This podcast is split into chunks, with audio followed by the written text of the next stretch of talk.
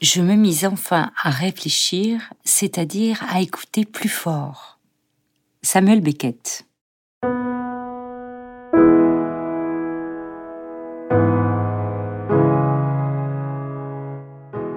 Bonjour, c'est La Voix d'eau, le podcast du musée d'Orsay et de l'Orangerie. On vous parle des artistes, des œuvres et des expositions du musée d'Orsay et de l'Orangerie. Le temps d'une écoute, osez tourner le dos aux images et laissez-vous guider par la seule voix d'un invité qui vous propose une rencontre inattendue avec l'art.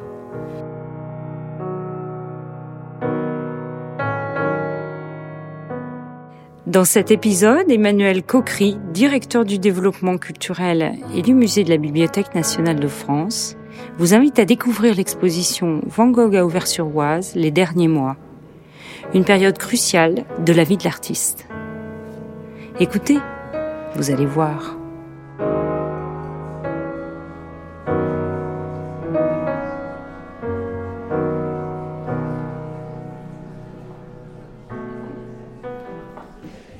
Mesdames et messieurs, bonjour.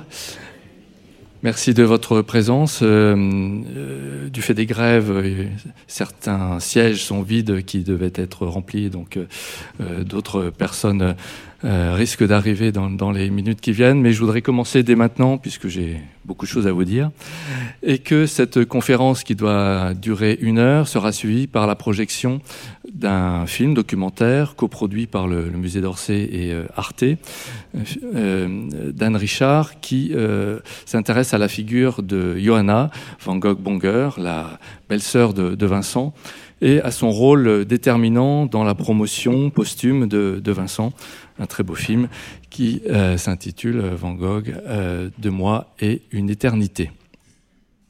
Alors je voudrais, euh, sans plus de transition, euh, rentrer dans, le vif de euh, notre sujet, autour donc de l'exposition Van Gogh a ouvert les derniers mois. Parce qu'il y a un avant et un après Van Gogh. Avant Van Gogh, la peinture représente la nature, les choses, les gens, les passions, l'inquiétude, le désespoir, le tragique. Avec Van Gogh, il me semble qu'elle est la passion.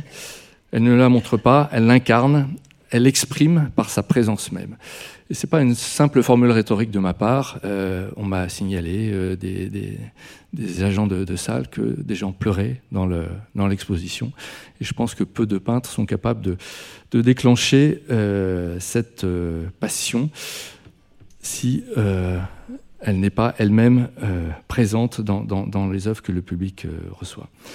Avec Van Gogh, la peinture ne peut plus se détacher de l'homme qui l'a faite parce qu'elle est parvenue à l'absorber tout entier. Avec Van Gogh, la peinture change de paradigme. Mais qu'est-ce qui s'est passé avec Van Gogh, entre l'homme et son œuvre, pour que la peinture, avec lui, s'élargisse ainsi d'un coup? Cette question du rapport entre l'homme et l'œuvre, Van Gogh lui-même se l'est posée au début de sa carrière dès 1882. Il dit Il existe bien un lien entre une personne et son œuvre, mais il n'est pas facile de déterminer, de définir pardon, la nature de ce lien, et beaucoup se trompent lourdement à ce sujet. Nous voilà prévenus. En 81, juste avant, déjà, il, cherche, il invitait à chercher l'homme dans l'œuvre. Il dit je, je scrute généralement, chez les artistes en particulier, l'homme qui produit l'œuvre autant que l'œuvre elle-même. Donc il y a chez lui déjà exprimé, avant de devenir peintre, ce besoin que l'homme corresponde à son œuvre, qui a un rapport qu'on dirait aujourd'hui d'authenticité et qu'il appelle de sincérité. Il me semble que cette question, la question inextinguible que Van Gogh pose à la peinture, par sa vie, sa trajectoire, par ses œuvres et ses lettres, c'est celle-ci. Quelle est sa capacité à accueillir l'homme? Quel poids d'humanité peut entrer dans ces quelques grammes de matière que porte une toile? Est-ce qu'ils peuvent accueillir la vie et la perpétuer? Est-ce que les tableaux peuvent être vivants Jusqu'où et en quel sens? Rien que ça. La dernière période de la carrière de Van Gogh, celle où la maladie dépressive l'accable, où l'homme malade vient déranger le projet lucide de l'artiste, celle où il choisit de mettre un terme à son œuvre et à sa vie, porte cette question à l'incandescence. On ne sait pas si c'est l'homme qui tue l'artiste ou l'artiste qui tue l'homme. La question pourrait paraître oiseuse, mais je pense qu'elle est fondamentale pour comprendre en profondeur cette trace de Van Gogh que sont ses œuvres. Toute la correspondance témoigne d'un combat pour le droit d'exister, de la quête d'une raison d'être, d'une soif de légitimation qu'il adresse à son père, à la famille, aux frères nourriciers et surtout, finalement, à la peinture. La correspondance des, dix derniers, des 18 pardon, derniers mois montre comment ce combat se cristallise, se concentre en un combat contre la maladie, où la peinture est à la fois un remède et un danger, une guérison et une plaie ouverte. Cette ambiguïté est plus que jamais, bien sûr, au cœur de la période d'Auvert. Et monter, montrer une exposition comme celle-ci, c'est inévitablement une entreprise de déchiffrage de ce qui se loge au cœur de cette ambiguïté, un déchiffrage dont je voudrais donner quelques éléments aujourd'hui, forcément sommaires, dans le temps imparti d'une heure. Je ne voudrais donc pas vous proposer une visite commentée euh, de l'exposition. J'espère que les, textes et la, médiation euh, y suffisent, mais vous inviter sur quelques chemins de traverse. Chemins qui seront prolongés dans deux conférences à venir. Le 23 novembre sur les mots de Van Gogh avec ma co-commissaire dans ce projet, Nienke Bakker du Van Gogh Museum. Et le 21 décembre sur le dernier tableau avec Wouter van der Wien. Donc il y a un cliffhanger à la fin de cette euh, conférence euh, ne résoudra pas tout les, promesses annoncées autour de cette question.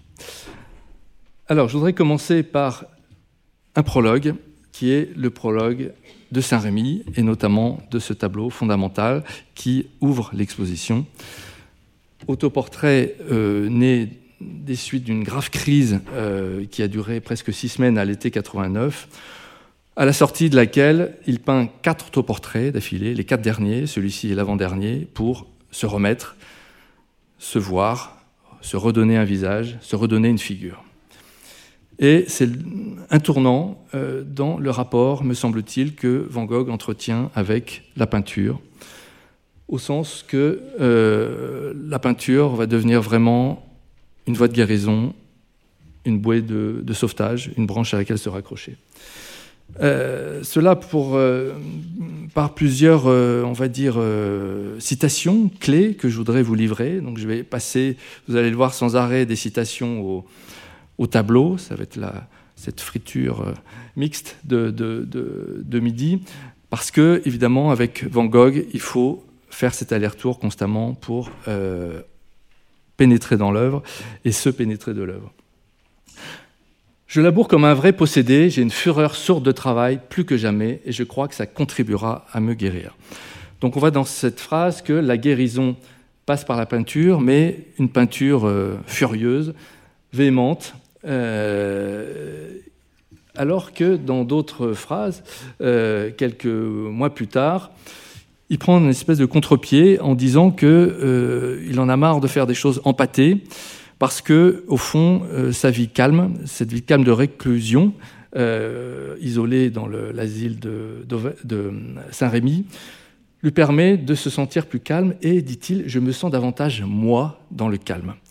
Euh, donc on a affaire là à une espèce de premier tiraillement entre la rapidité et la furie de travailler qui doit le guérir et en même temps cette quête de soi qui doit passer par le calme de euh, postures qui sont a priori euh, incompatibles. J'aime beaucoup la, phrase euh, Je ne suis pas si violent que cela, comme pour prendre le contre-pied de, cette, de cette première fureur. Mais, dit-il, à peu près à la même époque, ces tableaux, et à son grand dépit, portent la trace, ou en tout cas certains, que c'est un malade qui les peint, et je t'assure que je ne le fais pas exprès. Donc, il veut guérir par la peinture, pour faire en sorte évidemment que sa peinture ne soit pas une peinture de malade, une peinture malade, qu'elle poursuive son chemin très pensé, très lucide, très construit, car Van Gogh est un peintre euh, intellectuel et cultivé, mais c'est plus fort que lui, il constate que la peinture marque, porte la trace de sa maladie. Évidemment, toute la question de ces derniers 18 euh, derniers mois, et, particulièrement envers, la question de quelle trace porte euh, cette œuvre de cette euh, maladie. Comment faut-il la comprendre? Alors le premier chemin de traverse que je vous propose, c'est euh, cet accouchement de, la vision, le travail au sens presque obstétrical du motif. Euh, c'est pas non plus une formule rhétorique de ma part. Van Gogh lui-même dit un moment Gauguin a accouché d'un tableau et Bernard aussi. Donc cette formule montre qu'il y a quelque chose d'extrêmement organique je pense qu'il faut la prendre littéralement, dans la psyché de, Van Gogh, du travail de la peinture qui sort littéralement de son corps et qui doit, si possible, continuer à vivre quand elle sort de son corps. Et ce premier travail d'accouchement, donc, c'est celui de, la vision, qui est formulé tout au long de la correspondance de bien des manières. Et qu'est-ce que voit euh, Van Gogh euh, en arrivant à Auvers, en remontant vers son nord? C'est quelque chose qui est très contrasté.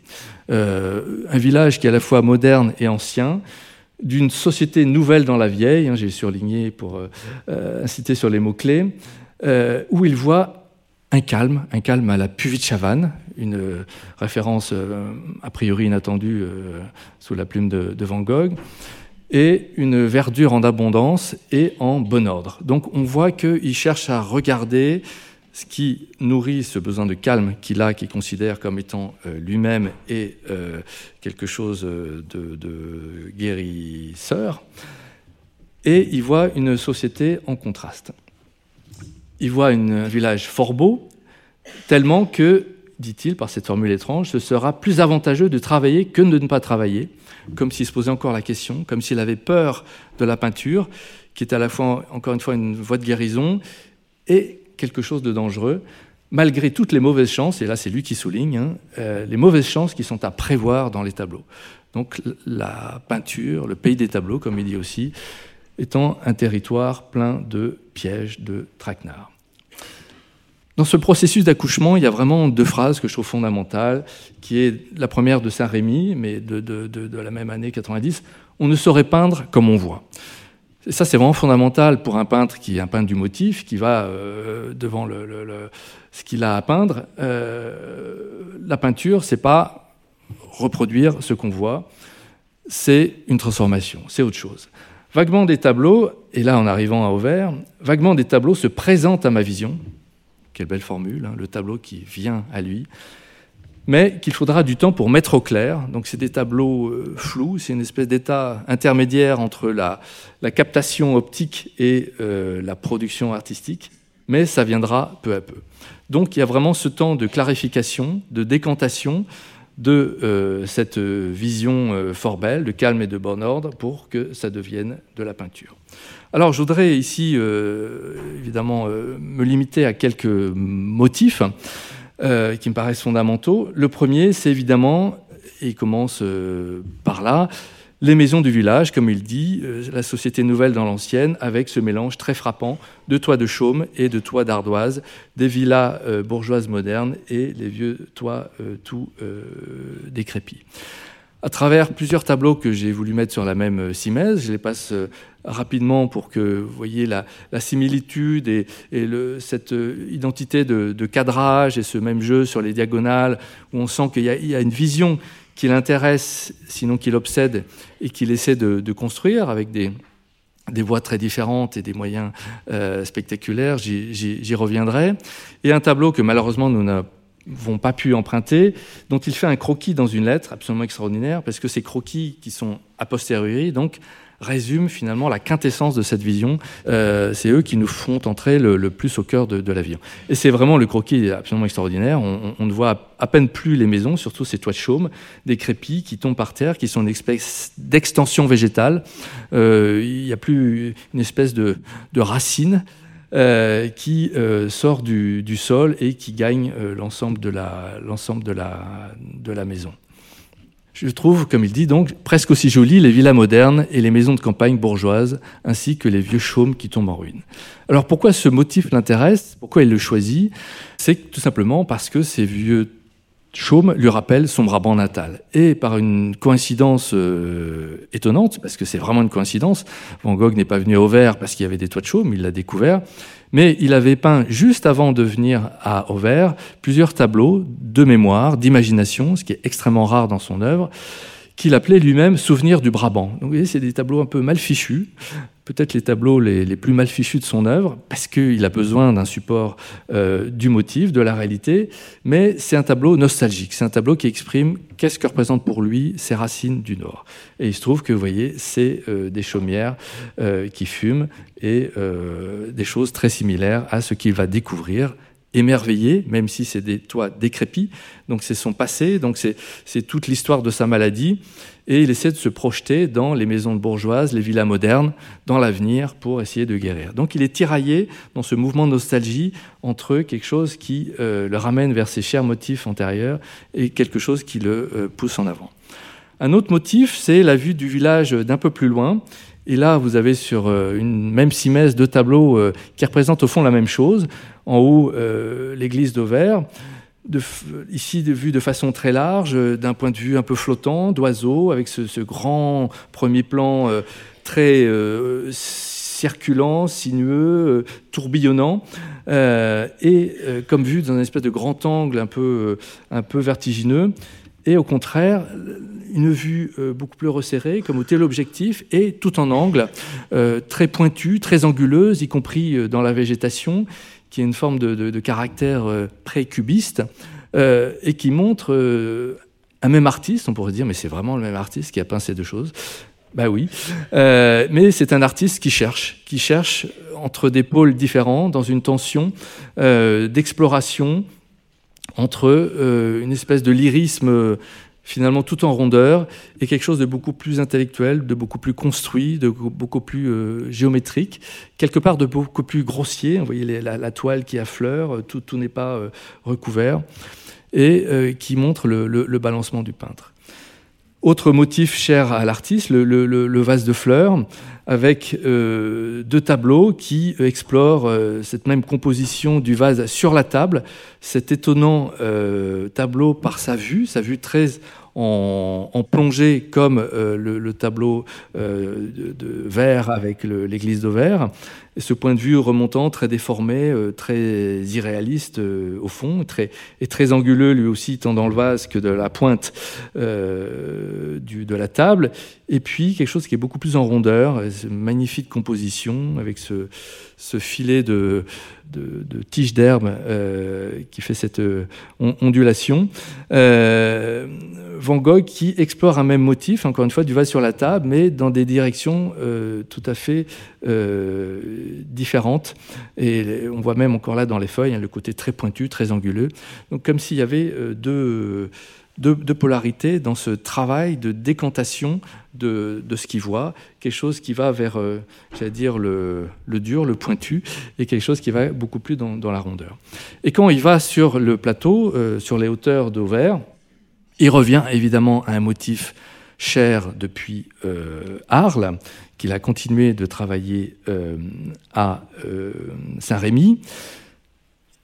Un motif avec, d'une façon étonnante, un personnage, une figure étonnante parce que, vous l'avez vu, si vous avez déjà vu l'exposition, euh, tous ces vues de champs sont vides de personnages, vides de présence humaine, en tout cas au premier regard. Mais ici, il y a un faucheur euh, bien au milieu.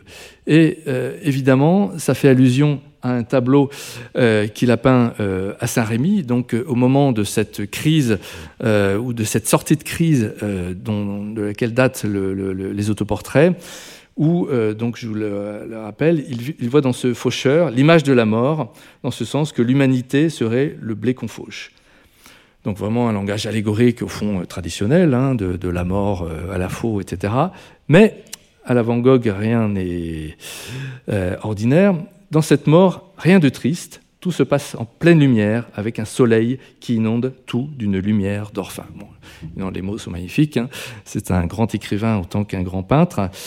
Mais je voulais euh, signaler pardon, euh, par euh, cette citation raccourcie, cette polarité qu'on trouve encore dans ce langage allégorique, un peu dramatique du, du faucheur qui fauche l'humanité, de la mort qui fauche l'humanité, et en même temps d'une façon qui est consolatrice, parce qu'elle est jaune, parce qu'elle est inondée par le soleil, et une lumière, pas n'importe laquelle, d'or, et d'or fin comme si la peinture parvenait à compenser le caractère triste de cette euh, destinée, qui est la sienne, euh, que nous partageons, euh, nous autres spectateurs, et pour quelque part se guérir, nous guérir, élargir son humanité à celle des spectateurs dans un rôle consolant, comme il dit, de, la peinture. Alors je vous remonte ce, tableau de, Saint-Rémy, il y en a plusieurs versions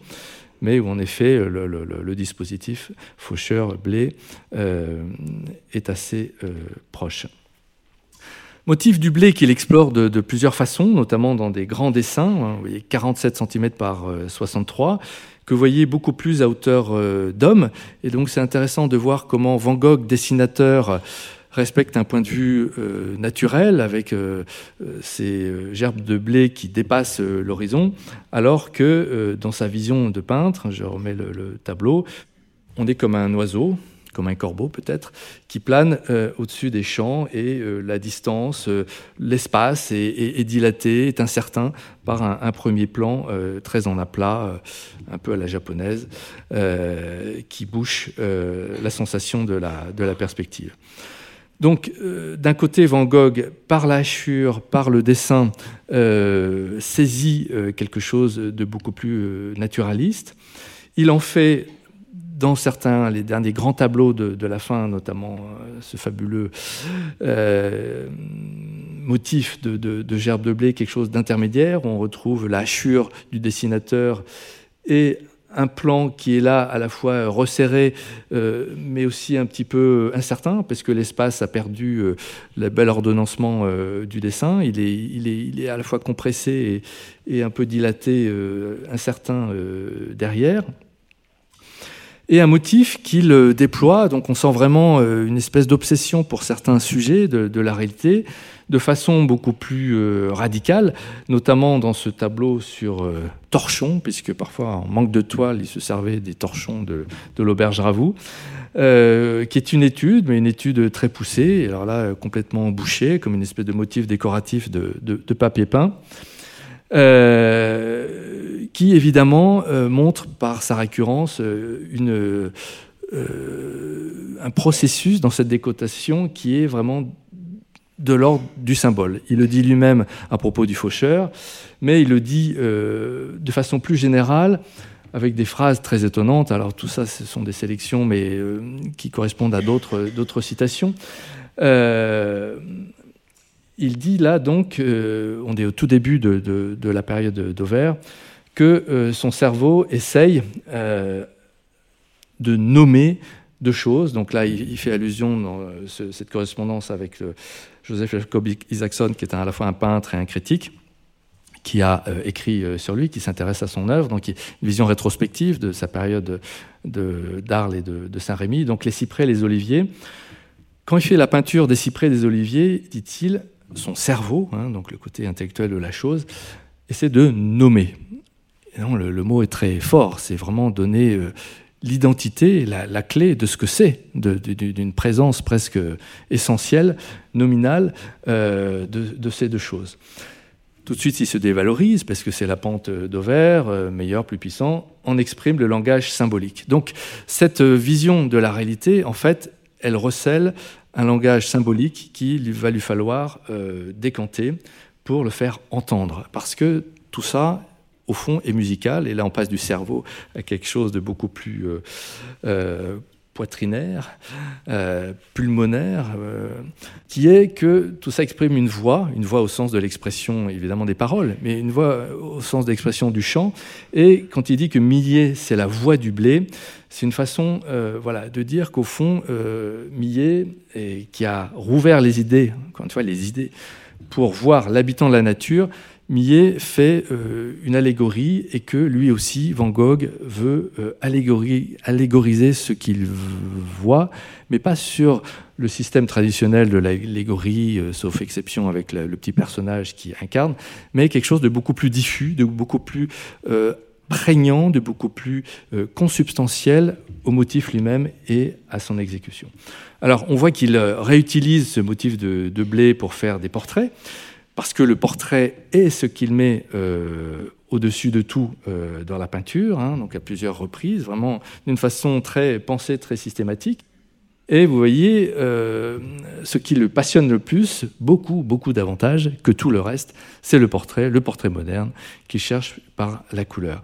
Donc, dans cette recherche du paysage, même s'il est vide de figures humaines, au fond, ce que cherche Van Gogh, c'est montrer un certain visage humain, une certaine présence, une certaine figure humaine, latente, latente parce que c'est des paysages travaillés par l'homme, des paysages agricoles, des paysages maraîchers, mais plus profondément que ça, parce que c'est un peintre qui les représente, c'est pas la nature qui s'offre elle-même aux yeux, c'est la nature revue, portée, transportée, transformée par un peintre, cette nature devient humaine, devient porteuse d'une voix, et euh, c'est cette voix qui devient un, symbole. Et euh, ça se déporte, si on peut dire, au-delà de motifs naturels stricts, et ça va, par exemple, dans des bâtiments et dans des motifs vraiment spécifiques, spéciaux dans sa production, comme la fameuse église d'Auvers, qu'on n'arrive plus à regarder tellement euh, elle est au fond de nos rétines. Mais ce qui est vraiment frappant dans cette église, c'est qu'au fond, c'est un portrait et euh, un portrait d'une figure extraordinaire de vitalité dans la mise en branle, l'oscillation de ces figures, de ces traits droits euh, qui se mettent euh, à, osciller, à onduler, à vibrer, hein, littéralement, comme une musique, comme une onde sonore. Et on peut comparer parce que c'est un, un souvenir, hein, c'est comme les toits de chaume qui sont un souvenir du Brabant, l'église d'Auvers, il le dit lui-même, c'est comme la vieille tour du cimetière à Nunen, et vous voyez, en l'espace de cinq ans, le chemin parcouru, extraordinaire, par ce peintre euh, autodidacte, où ici, euh, bah, les lignes sont bien droites, euh, le motif est bien, bien dur, la couleur bien fermée, bien terreuse, et on n'a certainement pas affaire à un être vivant ici, alors qu'ici, euh, il y a une, animation euh, qui lui donne euh, une forme de, figure humaine. Le deuxième chemin de traverse que je voudrais emprunter, c'est cette question de la vitesse qui organise une tension entre la question du dessin, la, polarité du dessin, le pôle du dessin, et celui de la texture. Quand euh, Van Gogh arrive à Auvers, il est absolument fasciné par euh, cette abondance de, sujets, de nature, etc. Et il dit, vous euh, voyez, dès le lendemain de son arrivée, il y a beaucoup à dessiner ici. Et son premier mouvement, c'est de se remettre au dessin, de demander un manuel de dessin pour les proportions, l'anatomie, parce que sent bien que c'est son point faible. Et c'est aussi pour ça qu'il a tendance à vouloir représenter la figure humaine de façon indirecte par la nature, par des motifs comme euh, l'église d'Auvers, plutôt que la figure humaine elle-même. Euh, et du coup, euh, cette soif de dessiner, cette boulimie de dessin et de motifs, on a la chance pour Auvers d'en avoir les traces qu'on n'a pas pour les autres périodes. Euh, le carnet qui est dans l'exposition est le seul carnet que nous conservons euh, des périodes françaises de, Van Gogh, Paris, Arles, Saint-Rémy, euh, parce que tout simplement, par sa fin prématurée, tous ces papiers, en quelque sorte, sont restés euh, dans sa chambre et on a pu, euh, la, postérité a pu les préserver. Donc voyez, un carnet tout à fait extraordinaire. Euh, bon, j'ai choisi cette page, mais il y en a d'autres très étonnantes. cette poule, tout en piquant, hein, vous voyez, vraiment, est griffue et ces personnages au-dessus, tout en rondeur. Et ça, c'est quand même vraiment fascinant. Il y a une espèce de besoin d'équilibre qui est pour moi une besoin de calme pour lui, hein, euh, et l'équilibre est un mot qu'il emploie euh, souvent, euh, qui se fait d'une page à l'autre dans une confrontation de motifs a priori qui n'ont rien à voir. Alors, je montre quelques exemples ici. Ils sont au Louvre, c'est des pages arrachées d'un carnet passé par, par Gachet, vraiment. c'est un rien train de cheval et montre une espèce de, de photographe à l'affût d'instantanés. Euh, de ces vaches, vous voyez là aussi tout en piquant, euh, tout, en, pointe.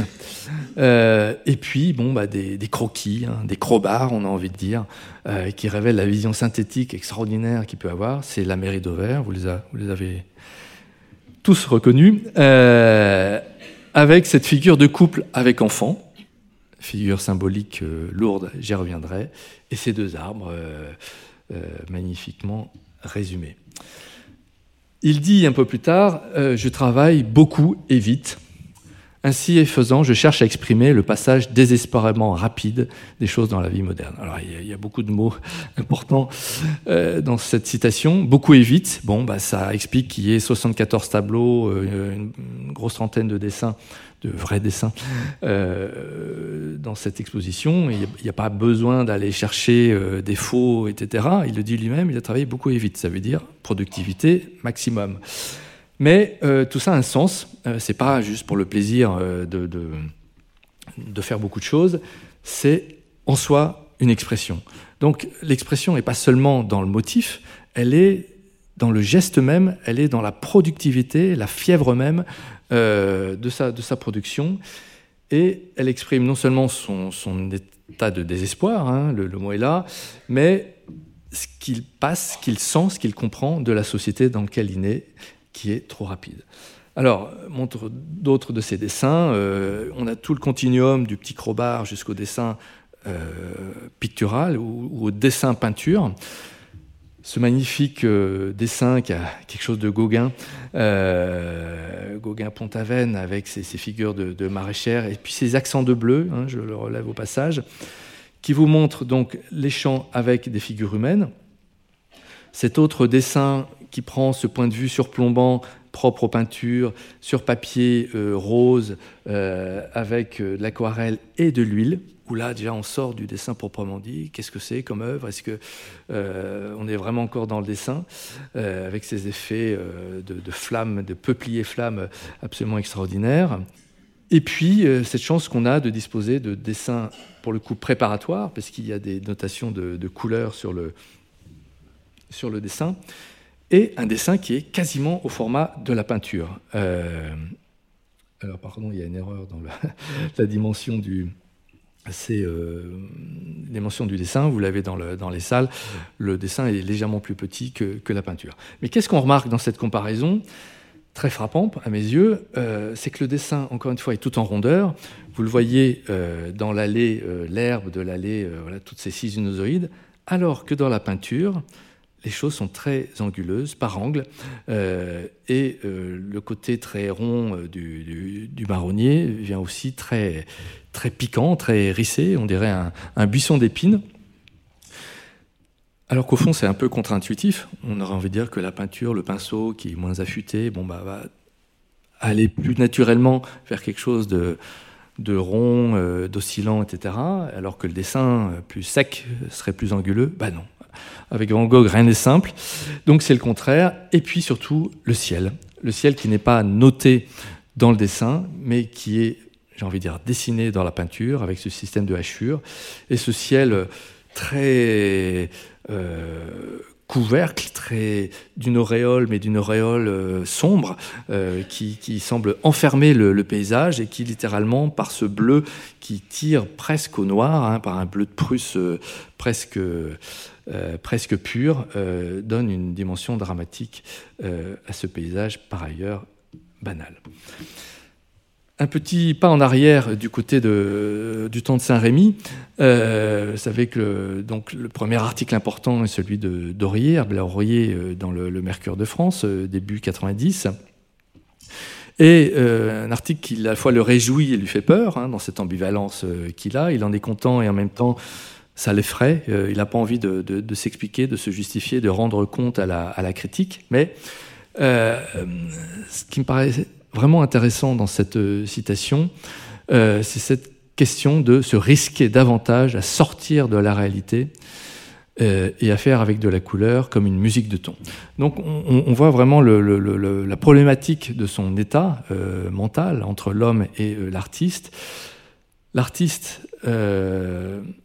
envie de sortir de la réalité, envie de faire de la musique avec de la couleur, mais l'homme, il en a peur, hein, dans la dernière phrase. Dans tous les cas, chercher à rester vrai est peut-être un remède pour combattre la maladie qui continue à m'inquiéter toujours. Donc, il est tiraillé, il est déchiré, on peut le dire, entre euh, sa préservation de son équilibre, de son calme, euh, et être calme, bah, c'est voir, c'est peindre ce qu'il voit, au fond, hein, c'est être dans la vérité du motif, mais l'artiste, lui, euh, il a envie de sortir de ça, il a envie d'inventer une autre peinture, une peinture musicale, une peinture artistique qui, euh, au fond, euh, se moque de la réalité. Et il y a une, une dialectique entre le dessin et la peinture chez Van Gogh, qui pourrait faire des ouvrages entiers et, une exposition aussi, absolument extraordinaire, d'une complexité quasiment inextricable, mais au fond très simple dans sa polarité. Euh, qui se manifeste par quelques phrases, euh, comme celle-ci. Il faut attaquer le dessin avec la couleur même pour bien dessiner. Alors ça paraît un peu euh, compliqué, paradoxal en tout cas, mais on voit bien qu'il y a cette tentation, et plus que jamais forte à Auvert, de peindre avec le dessin et de dessiner avec la peinture. Il n'a pas envie de choisir, il a envie que cet équilibre, euh, cette polarité entre l'homme et l'artiste, entre le, souci de la vérité et le souci euh, de l'art, euh, et il a été fasciné au Salon des indépendants de Paris juste avant de partir à Vers par un tableau de Puvichavan, d'où l'allusion tout à l'heure à Puvichavan, qui s'appelle Entre l'art et la nature. Il était fasciné par le tableau, qui est une espèce de compromis euh, stylistique euh, d'art ancien, primitif et de choses modernes, mais surtout, c'est le titre, je pense, qu'il a frappé entre l'art et la nature. Bah, c'est ce qu'il cherche à faire pour retrouver son calme, pour retrouver son équilibre. Et cet équilibre, il le cherche entre le dessin et la peinture. Donc vous avez ce, dessin sur un même motif, hein, il s'agit, vous les reconnaissez, à la même euh, suite de, de chaumières. Euh, ce dessin extraordinaire, euh, tout en hachure, mais en, rondeur, euh, ce dessin, j'ai envie de dire, peint à l'huile et à l'aquarelle, et puis ce tableau très hachuré, au fond, très dessiné. Et c'est des instances qu'on retrouve à, plein d'endroits. un dessin qui montre un faucheur, là aussi très, très rond, et puis cette ce, magma de, peinture, de touche euh, qu'il a dans ce détail du, champ de blé au faucheur que je vous ai montré. Et puis, alors, cette œuvre, on s'est beaucoup interrogé avec mes collègues du Van Gogh Museum. Est-ce qu'on les met dans les peintures? Est-ce qu'on les met dans les dessins? Euh, Au niveau du catalogue? Bah, Finalement, on a décidé de le mettre euh, dans les peintures, mais au fond, c'est une huile sur papier. Donc, on aurait pu tout à fait le mettre du côté des dessins. Mais euh, voilà, là, on est dans une ambiguïté euh, indécidable euh, sur cette balance. On le retrouve du côté des natures mortes, et personnellement, j'adore cette petite nature morte avec ses grosses cernes très foncées comme, comme un dessin, et puis ce côté très aplati, hein, il ne cherche pas du tout le, volume, le modelé, il en fait comme une esquisse dessinée.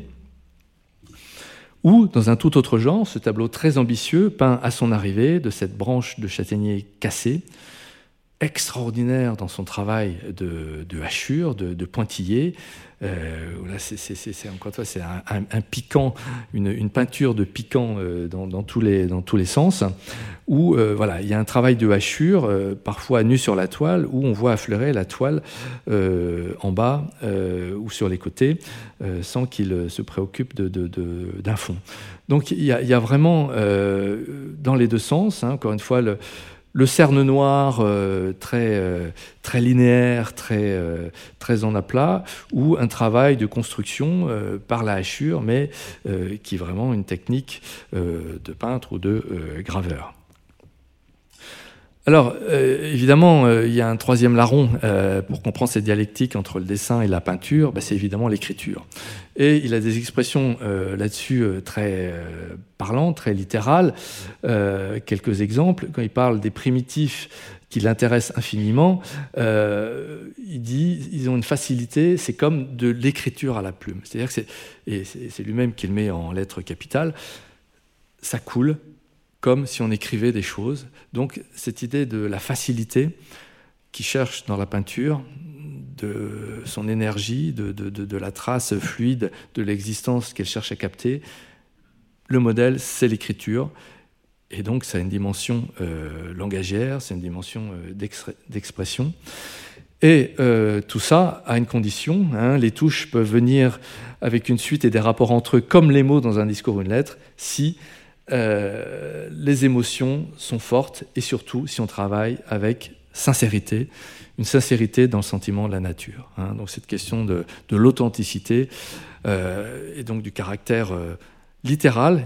Dans d'autres expressions, il dit qu'il veut aller droit au but avec la, avec la toile. Donc il faut qu'il y ait presque sans filtre, mais évidemment, encore une fois, tout ça est très contrôlé. mais il y a cette aspiration à coller littéralement l'affectivité, en tout cas ce qui se perçoit comme étant lui-même, à la toile pour que la toile dégage ce sentiment de sincérité. Alors là, je voudrais faire un intermède, euh, j'allais dire, euh, silencieux, mais visuel, euh, pour montrer par quelques détails choisis comme ça dans le, mes pérégrinations d'accrocheurs.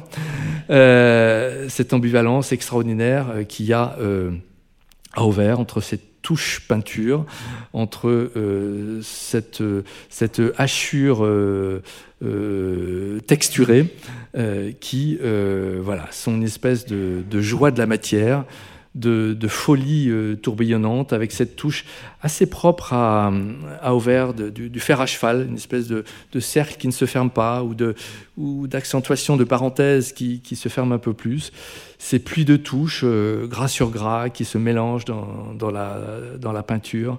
Euh, et quand on a une petite lumière rasante, évidemment, le relief, tout d'un coup, euh, vous, vous, vous, vous, saute, vous gifle les yeux, avec une audace vraiment hallucinante. Ce petit, petite maison au fond du paysage au, au, soleil couchant, avec à la fois ses stries, mais cette chose, encore une fois, donc très, très, très géométrique, mais euh, collés à ces espèces de, zigzags euh, euh, qui, déchargent leur matière au fil de leur pérégrination libre. Et, un, détail du, tableau dont, que j'évoquais tout à l'heure, où on voit bien la, matière très, brute de la toile, presque non préparée, qui affleure et dont il est parfaitement conscient. Depuis Arles, euh, il, ironise sur euh, des, remarques qu'on lui fait que euh, bah, sa peinture, elle est grossière, elle est hâtive, elle est brutale, elle est inhabile. et tout ça, voilà, il le lie à son appétit, donc quelque chose de très personnel, de très organique. C'est pas l'artiste, c'est l'homme qui parle. mais encore une fois, la question, c'est la sincérité. Hein, je l'ai euh, surligné. Euh, c'est brutal, c'est nabile, mais c'est sincère. Et toute la peinture moderne du XXe siècle est là. Et encore une fois, quand je dis la peinture change de paradigme, ce changement, ce bouleversement, il est là. Et, à mon sens, bien plus que dans le passage à la non-figuration euh, au début des années 1910, le changement de paradigme, c'est que l'artiste se met tout entier, veut qu'on sente sa présence lui-même et non pas une construction euh, artistique dans euh, son œuvre. Alors juste pour le plaisir, euh, quelques autres détails et avec des, des, des, contrastes chromatiques vraiment ébouriffants. Enfin, c'est en voyant des détails qu'on peut se dire que, évidemment, les contemporains, ils voient des choses grossières, malhabiles et, un peu n'importe quoi, et qui ont fait dire que euh, Auvers était une période de déclin artistique euh, chez euh, Van Gogh, euh, parce que ça va un peu dans tous les sens, parce qu'il exagère. Et il dit lui-même, il faut exagérer l'essentiel. Formule choc, magique, exagérer l'essentiel. Bon, bah là, Auvers, il exagère le, euh, choc de euh, la hachure perpendiculaire et euh, de la hachure en fer à cheval, de, des, pointilleurs, comme il dit, avec ces, petits dépôts pointés, ces notes pointées dans le bas, et puis des choses beaucoup plus tenues, des notes beaucoup plus tenues. Donc il, il, musicalise, comme il dit lui aussi, en plein pour reprendre son, vocabulaire, à force de, lire les, lettres, on finit par euh, parler sa langue. Euh, mais en tout cas, euh, quelque chose qui est infiniment euh, déroutant et dans le même tableau, deux de détails extraits d'un même tableau, le, les bords. Euh, c'est un feu d'artifice. Hein, là, c'est plus des touches, c'est des étincelles, des étincelles de couleur et de, et peinture. Alors que voilà, ça peut être au contraire euh, très aligné, très tiré dans la matière euh, pour ce qui est euh, des barques. Évidemment, on ne peut pas résister au plaisir, un petit détail de ce tableau très connu, mais au fond pas tellement connu de près et connu dans sa matière. Hein. Vous voyez la, peinture qui bave euh, vous voyez, ces, éclats, ces éclaboussures de, de, matière. Et là, on sent le côté vite, je peins beaucoup et vite, et le côté désespérément rapide. C'est-à-dire qu'il y a une espèce de désir de lutter contre le temps, d'aller aussi vite que, que, le temps qui engendre le désespoir pour, euh, quelque part, le, le dépasser. Euh, non, ça c'est un peu une plaisanterie, c'est un détail de la palette. Mais c'est une demi-blague quand même, euh, puisque toute cette furie de peintre, eh ben, on a l'impression que euh, c'est une espèce de décalque, littéralement, de cette donc unique palette qui a servi au portrait de Marguerite Gachet euh, que nous conservons, et qui est l'objet de l'expérience de réalité virtuelle qui accompagne l'exposition. Troisième chemin de traverse que je voudrais emprunter, qui est peut-être le plus spécifique à Auvers, cette question des carrés, double carrés, la question du format. Il y a vraiment une phrase fondamentale dans cette lettre, malheureusement non envoyée à Isaacson, qui dit Moi, je peux voir de loin la possibilité d'une nouvelle peinture. Et donc, on le sent très lucide sur une espèce de point de, basculement sur lequel il est. Il se sent au seuil d'une nouvelle peinture, hein, il le dit euh, ailleurs qu'évidemment, le basculement, euh, au fond, dans l'abstraction, mais l'abstraction lyrique, l'abstraction qui met, euh, pardon pour l'expression, les tripes sur la toile, euh, et qui ne se préoccupe plus de, de, représenter les choses. Mais contre laquelle il lutte, pour les raisons qu'on a vues, parce que c'est un peu la folie, c'est sa maladie. Quelque part, il y voit la trace de sa maladie. Donc, il est dans cette, ce, tiraillement constant. Mais il trouve un moyen un peu détourné euh, d'aller vers cette nouvelle peinture, ça j'en suis persuadé, parce que aussi il reste lucide et il a envie de construire sa carrière. Euh, encore le 10 juin, donc il, déclare qu'il veut faire une exposition, une exposition à moi, hein, une exposition solo, mais dans un café, parce que ça, c'est le côté toujours la dépression qui reprend le, dessus, un peu la dévalorisation. Euh, pas chez un marchand, pas au salon, etc. Non, non, dans un simple café, si possible à Auvers. Mais donc, il y a quand même un projet de montrer ce qu'il fait, de montrer ce qu'il peut faire, de montrer le dernier résultat de ses, de travaux.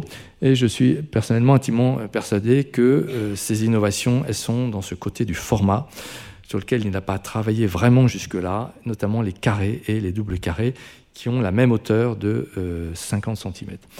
Donc je vous montre, euh, c'est un carré, quelques exemples qu'il applique au portrait, qui est un, format difficile en soi, euh, qui serait l'objet d'ailleurs d'une belle exposition, d'un beau livre, l'histoire du format carré. Vous voyez que là, il est obligé de mettre des choses à droite, d'ailleurs un peu maladroitement, euh, c'est rose, et puis ce, fond en, croix, un peu, un, peu, un peu bizarre, parce qu'il y a un vide, et, et c'est pas très bien gérer ce vide. Là, il le gère mieux, il l'assume, on reste dans le, dans le carré. Et il peint euh, bah, les enfants, parce que, euh, comme vous le savez, il a du mal à trouver des modèles. Donc, euh, les enfants et son entourage sont les, premières victimes de sa peinture. Mais il y a évidemment le poids du petit Vincent, fils de, Théo, qui est plus jeune que cet enfant à l'orange, bien sûr. mais évidemment, il est magnétiquement affectivement attiré par les enfants dans cette période, parce qu'il chérit beaucoup son petit homonyme, comme il le dit, euh, et qu'il il redécouvre l'enfance avec une, vieille douleur que ça réveille, on, va le voir. Donc, euh, le carré, c'est quoi? Euh, bah, Il le dit dans la correspondance, hein, c'est quelque chose de primitif, c'est quelque chose de simple, de primitif, donc de simple, de simple, donc de primitif qu'il euh, renvoie parfois, comme ici, à euh, une exposition où Bernard lui parle d'une maison égyptienne et il dit Ah, les Égyptiens, c'est primitif, donc c'est simple, donc ça doit être carré. Euh, ça doit être fort simple, un bloc carré. Il n'a rien vu, mais il imagine que cette chose simple et primitive, c'est carré. Donc là, je crois qu'on a vraiment l'illustration de cette recherche primitive de simplification, hein, qui partage évidemment avec Gauguin et, d'autres euh, à l'époque, mais qu'il est, à ma connaissance, le premier à retranscrire par le format euh, dans cette quête du carré, qui va jusque dans la table, hein, qui est une espèce de, carré mangé, qu'il met aussi dans le paysage, qui est encore un torchon, un torchon carré de l'auberge Ravoux, et qui va déployer dans quelque chose de beaucoup plus ambitieux, qui est la série euh, des doubles carrés. Série à propos de laquelle il dit euh, sur une toile, j'ai une toile longue d'un mètre sur 50 cm seulement de hauteur. Et je crois que ce seulement est absolument fondamental parce que euh, exprime une espèce de défi, une espèce aussi d'écrasement de, qui sont sensibles dans cette série donc de 13 tableaux un en hauteur, le portrait de Marguerite Gachet, que nous n'avons malheureusement pas pu emprunter, et 12 paysages, dont euh, deux sont des répétitions, et la, la deuxième, qui est au Japon, euh, n'est pas dans l'exposition, pour des raisons budgétaires et écologiques. Mais donc, on a pu rassembler, ça c'est vraiment notre fierté avec Ninke Baker et moi, mais il y en a un de plus à Orsay, l'ensemble de ces doubles carrés de paysages, et c'est la première et la dernière fois. Pourquoi la dernière fois? Parce que on a vraiment euh, pleuré auprès de tous les emprunteurs en disant mais ça va être la première fois, donc aidez-nous à faire cette unique fois. Et à la fin, ils ont dit oui, ok, mais ça marchera pas pour la seconde. Donc, euh, il faut profiter de ce spectacle extraordinaire, de cette série extrêmement ambitieuse, euh, qui tire, qui est une espèce de résumé de son œuvre. Alors, on pourrait en parler des heures. J'en ai fait un, article trop court dans le catalogue, mais c'est vraiment une exposition dans l'exposition. Il y a une dimension d'hommage, hein, Jardin d'Aubigny, c'est écrit en toutes lettres. Euh, et il dit euh, donc je cherche à faire aussi bien que certains peintres que j'ai beaucoup aimé et admiré. Cette série, euh, c'est écrit, mais je, le redis, elle repose donc sur un format qui n'est pas commercial. On ne trouve pas dans le commerce des toiles de 50 cm sur 1 mètre. Il les a découpées dans un rouleau et il en a fait quelque chose de rond, de géométrique. Euh, parce que, comme vous savez, l'étoile de peintre, c'est 63 euh, par 92, 75 par 51, etc. C'est jamais des chiffres ronds. Ici, euh, il dit 50 cm par 1 mètre. C'est une espèce d'étalon dans son esprit, encore une fois, très, très mental parfois. Et c'est une proportion qui est aussi celle des tatamis, 1 sur 2, de certains triptyques d'estampes japonaises qui ont ce même rapport. Donc c'est un format qui fait allusion à beaucoup de choses, qui fait allusion donc à Daubigny, qui est le pain d'Auvers-sur-Oise, qui a beaucoup employé ce format, mais pas dans cette taille de 50 cm par 1 mètre. Et donc qu'il applique à une variété de motifs extraordinaires. Pour ceux qui ont vu la salle, c'est vraiment hypnotique de voir par ce même format euh, qui dessine une espèce de frise avec peut-être aussi une intention euh, décorative parce qu'il y a toujours une idée décorative au sens d'un assemblement, d'un assemblage de tableaux entre eux, et chaque tableau avec Van Gogh parle à un autre, parle comme des mots qui s'assemblent. Hein. Il parle des touches euh, qui viennent les unes après les autres parce que dans la sincérité de l'émotion, elles sont comme un langage, mais les tableaux eux-mêmes viennent les uns après les autres euh, dans une espèce d'association qui forme un discours proprement dit. Et je crois que dans cette salle, on a réussi à former ce discours qui est un discours à la fois prospectif de cette nouvelle peinture qu'il cherche et rétrospectif de tout ce qu'il a pu faire euh, dans, sa, euh, dans sa carrière. Donc je ne peux pas commenter chaque tableau, je vous laisse en apprécier la, la diversité la force, la force incroyable. Hein. Il est allé à une vitesse euh, pour peindre cette série en, dans, un mois, avec d'autres tableaux qui, s'intercalent, hein, avec des phrases qui en parlent euh, euh, parfois. Là, évidemment, on tire nettement vers le Japon. Hein. Il y a des estampes et des tableaux qu'il a fait d'après des estampes japonaises, des Rushige qui représentent ces, traits de pluie. On peut remarquer aussi les, les petits corbeaux au centre. Et d'une façon assez exceptionnelle, dans cette correspondance d'Auvert qui est très en retrait, quelque part il cherche à ne pas effrayer son frère qui a beaucoup de, soucis, il y a cette phrase Je ne me suis pas gêné pour chercher à exprimer de la tristesse, de la solitude extrême. Alors, ça, dans la plume de Van Gogh, c'est un cri de détresse inouï. Ça paraît très modéré, mais il faut le décoder. Euh, donc il ne s'est pas gêné, et, il se parle à lui-même quelque part, parce que comme je l'ai dit, il, il s'inhibe quelque part, il essaie de garder une espèce d'équilibre, de, balancement, il est tiraillé entre plusieurs façons de faire et, de, se lâcher dans la peinture. Mais là, il dit je ne me suis pas gêné, j'ai tout mis. Euh, sauf qu'au fond, quand on regarde les tableaux, bon, euh, il parle de ce tableau avec cette phrase. Personnellement, j'y vois pas un sentiment de, tristesse et de solitude extrême, même si c'est un paysage vide de figures. Donc il y a toujours, c'est plus fort que lui, cette transubstantiation de cet désespoir, de cette affectivité en quelque chose que la peinture exprime comme une chose consolante, et j'allais dire euh, bibliquement consolante. C'est quelque chose qu'il cherchait à porter dans sa période de, prêcheur. C'est au fond très protestant. Euh, le, passage dans la vie euh, terrestre, sublunaire, est forcément douloureux, mais il y a quelque chose d'autre après. Mais cet après, Van Gogh le fait ici et maintenant par la peinture. Le seul tableau qui exprime vraiment, manifestement, cette, euh, inquiétude, c'est évidemment le champ bleu corbeau. Inutile d'entrer dans les commentaires, mais aussi dans ce tableau euh, absolument incroyable, méconnu, euh, frémissant. Par sa touche et sa, couleur, ce, ces ombres bleutées au fond avec ces cernes noires, cet horizon bleu sur lequel je vais, revenir, et cette euh, ombre bleue qui était plus violette euh, à l'origine de ces, épis euh, d'or. Et puis ce tableau hallucinant, le bon ordre, hein, côté, il dit géométrie comme des colonnes. Il compare lui-même les arbres à des colonnes, et puis cette figure de couple, de couple endimanché, comme sortant d'une église et qui fait allusion à sa douleur euh, de ne pas pu avoir fondé un couple, de ne pas avoir trouvé une femme et de ne pas faire des enfants. Euh, il exprime, hein, euh, je crois que c'est certes mieux d'élever des. Il y, a, il y a tout, j'ai pas, la, la, on va dire le temps ici, mais on y reviendra à propos de la conférence sur le dernier tableau. Il y a vraiment une mise en rapport entre euh, les tableaux et les enfants, entre euh, la vie de l'art et la vie euh, organique, euh, générative, euh, procréative euh, de l'amour humain, qui est extrêmement poussé, extrêmement dense dans cette période, mais qui est là, évidemment, par allusion, dans un langage symbolique, hein, mais qui nous appartient de déchiffrer ici. Et évidemment, le dernier tableau, peint le matin même de la mort, les racines, des racines bleues, dont on va dire l'explication est littérale. Hein, euh, le 10 juillet, euh, bon, d'abord, j'essaie d'être de bonne humeur, hein, donc j'essaie de, de, garder mon calme, ma sérénité, mais ma vie à moi aussi est attaquée à la racine euh, même. Donc, et, et, et, cette racine, encore une fois, hein, elle est bleue.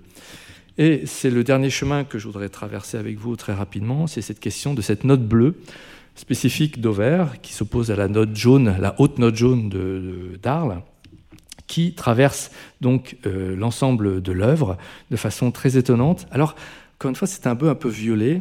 C'est souvent un violet clair qui est devenu bleu, mais il y a une forme d'équivalence. Et là, j'ai pas non plus le temps d'entrer dans cette euh, dialectique chromatique euh, subtile qui est fortement à l'œuvre dès euh, Saint-Rémy euh, dans l'autoportrait qui est que le bleu, euh, qui va devenir rapidement à la même époque, hein, la note bleue du, blues, donc la dépression, elle est vraiment dès l'époque liée à la mélancolie parce que c'est la couleur sombre, le bleu. Euh, et la mélancolie, hein, c'est euh, mélos, le noir, la, bile noire.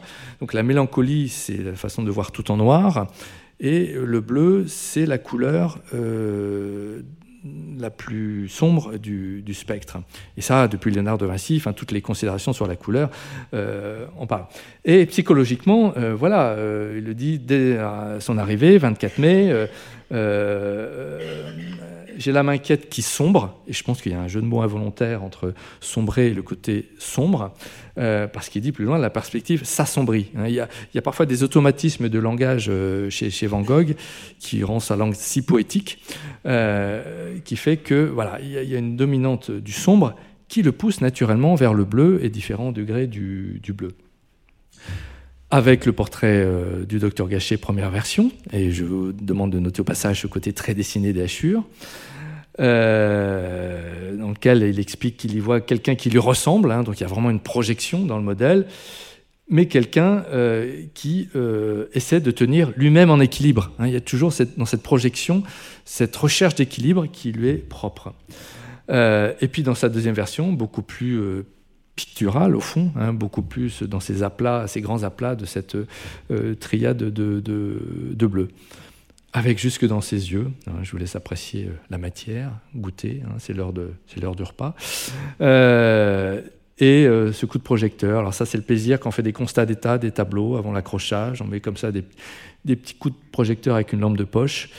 Et bah, on voit des choses comme ça. Hein, ça, c'est le plaisir du métier. Mais là, que je partage avec vous, voilà, ces coups de patte, ces, jaillissements de, chair, de, peinture sur, sur la. Il vient avec des tableaux de Saint-Rémy euh, qui expriment cette mélancolie, hein, euh, le, la Pietà d'après de la Croix, cette figure désolée, hein, vêtue de bleu, cette association au bleu et à la euh, désolation. Dans son autoportrait, euh, bien sûr, hein, alors qu'on voit aujourd'hui bleu sur bleu, mais qui était en, en réalité euh, lilas clair. Alors j'ai essayé de reconstituer quelque chose qui devait être à peu près l'accord d'origine, mais pour le dire brièvement, le lilas, le violet clair, c'est une version chaude du bleu qui est plus froid, mais ils appartiennent vraiment à la même famille. Et il a cette phrase très intrigante sur laquelle on s'est beaucoup interrogé avec Nick Baker. Euh, dès son arrivée, dès le lendemain de son arrivée, c'est comme je le supposais, donc il y avait une attente, il avait, il avait projeté tout ça. Je vois des violets davantage où ils sont. Euh, alors, Qu'est-ce que ça veut dire, docteur euh, Très certainement, au fond, que après avoir été ébloui par le soleil euh, d'Arles, eh ben, il voit le contrepoint, euh, comme les impressionnistes, comme Caillebotte notamment, et d'autres. Il voit surtout le côté bleu et violacé des ombres, de la lumière, mais il le voit à sa manière de Van Gogh, c'est-à-dire qu'il est hypnotisé, il les voit davantage, c'est-à-dire qu'il les voit avec plus d'intensité. Et vous voyez cette flaque d'ombre projetée par la chaumière absolument extraordinaire. Et vous voyez aussi l'ombre euh, en hachure euh, derrière. Il y a une espèce de contraste qui l'organise. Euh, et cette ombre qui commence dans les, derniers fétus de, paille du, du, chaume. Ce bleu qu'il décrit lui-même dans l'église d'Auvers, hein, il dit un, un, bleu profond et simple de cobalt pur, qui compare à l'église de Nunen en disant à présent la couleur est plus expressive et probablement on peut apprécier le probablement, plus expressive et plus somptueuse. Donc il y a une espèce de recherche dans cette mélancolie de beauté, de joie. Et là, on est vraiment dans ce côté somptueux, hein, expressive de son malaise, mais somptueuse qui vient contrebalancer, rééquilibrer euh, ce malaise de tout à fait. Euh, donc voilà, pour rappel, euh, ce dessin, pour rappel, ce fond bleu extraordinaire ce bleu qui va jusque dans les, portraits de, fillettes, ce bleu sur bleu, hein, qu'il dit lui-même en bleu contre fond bleu euh, de ce portrait d'Eline Ravoux. Donc il, va vers le bleu, hein, euh, frontalement. Euh, il, essaie d'exploiter cette, tonalité qui traverse l'ensemble. Et le bleu, c'est la couleur du sombre, mais c'est aussi la couleur de l'infini, et de façon très traditionnelle dans tous les écrits sur la peinture et la couleur. Euh, parce que c'est l'air, parce que c'est l'épaisseur de l'air, parce que c'est la nuit. Et il se trouve que l'infini, il associe à la figure humaine, au portrait, et que l'infini, dans cette phrase absolument extraordinaire, c'est ce que l'on fait donne sur l'infini, donner sur l'infini. Ça c'est écrivain euh, indépassable. Si on voit le travail avoir sa raison d'être, hein, il cherche sa raison d'être, et continuer au-delà, toujours cet au-delà euh, de ce qu'il fait dans le regard de ce qu'il voit, on travaille plus sereinement. Ça, c'est quand même cette chute. Euh, on travaille plus sereinement si on est dans l'infini. Euh, ça résume absolument toutes les, contradictions, les paradoxes de, de, Van Gogh.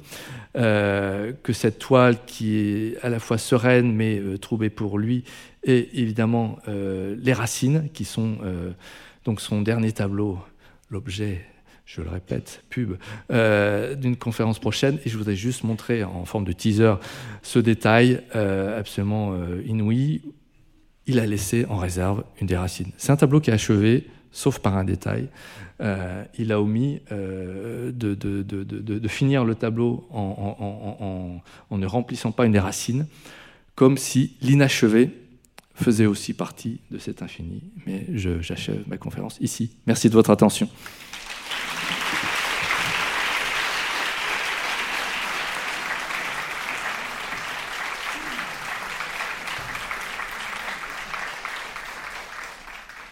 Merci beaucoup, cher Emmanuel, pour cette conférence à la fois très informée et très humaine, très sensible. J'invite notre public à rester dans la salle s'il le souhaite pour euh, la projection qui va suivre d'un documentaire coproduit par le musée d'Orsay. Van Gogh, deux mois et une éternité, et éventuellement Emmanuel, s'il souhaite en dire un tout petit mot, parce que je crois que Emmanuel Coquery, euh, tu as été également euh, partenaire, si je puis dire, scientifique du film, avant, pardon, de, de, te, de, te, garder encore un moment. Je manque à mes devoirs et en, l'absence de la réalisatrice, dire que c'est un travail de coproduction euh, auquel euh, j'ai, mais d'autres spécialistes, euh, participé et qui éclaire vraiment formidablement et très joliment. je pense que Van Gogh aurait été heureux de, de voir que ce discours était porté par le dessin, par l'image. Euh, tout ce travail de cette femme de l'ombre qui euh, euh, s'éclaire par ce, film, ce travail désespéré de veuve et de mère avec son enfant unique pour faire en sorte que le message de Van Gogh se diffuse plus largement et que ce côté inachevé trouve une forme d'achèvement. Bonne vision.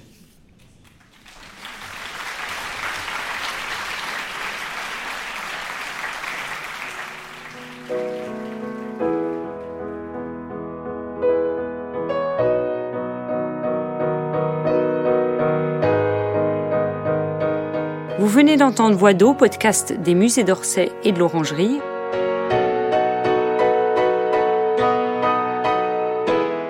Retrouvez tous les épisodes sur vos plateformes préférées.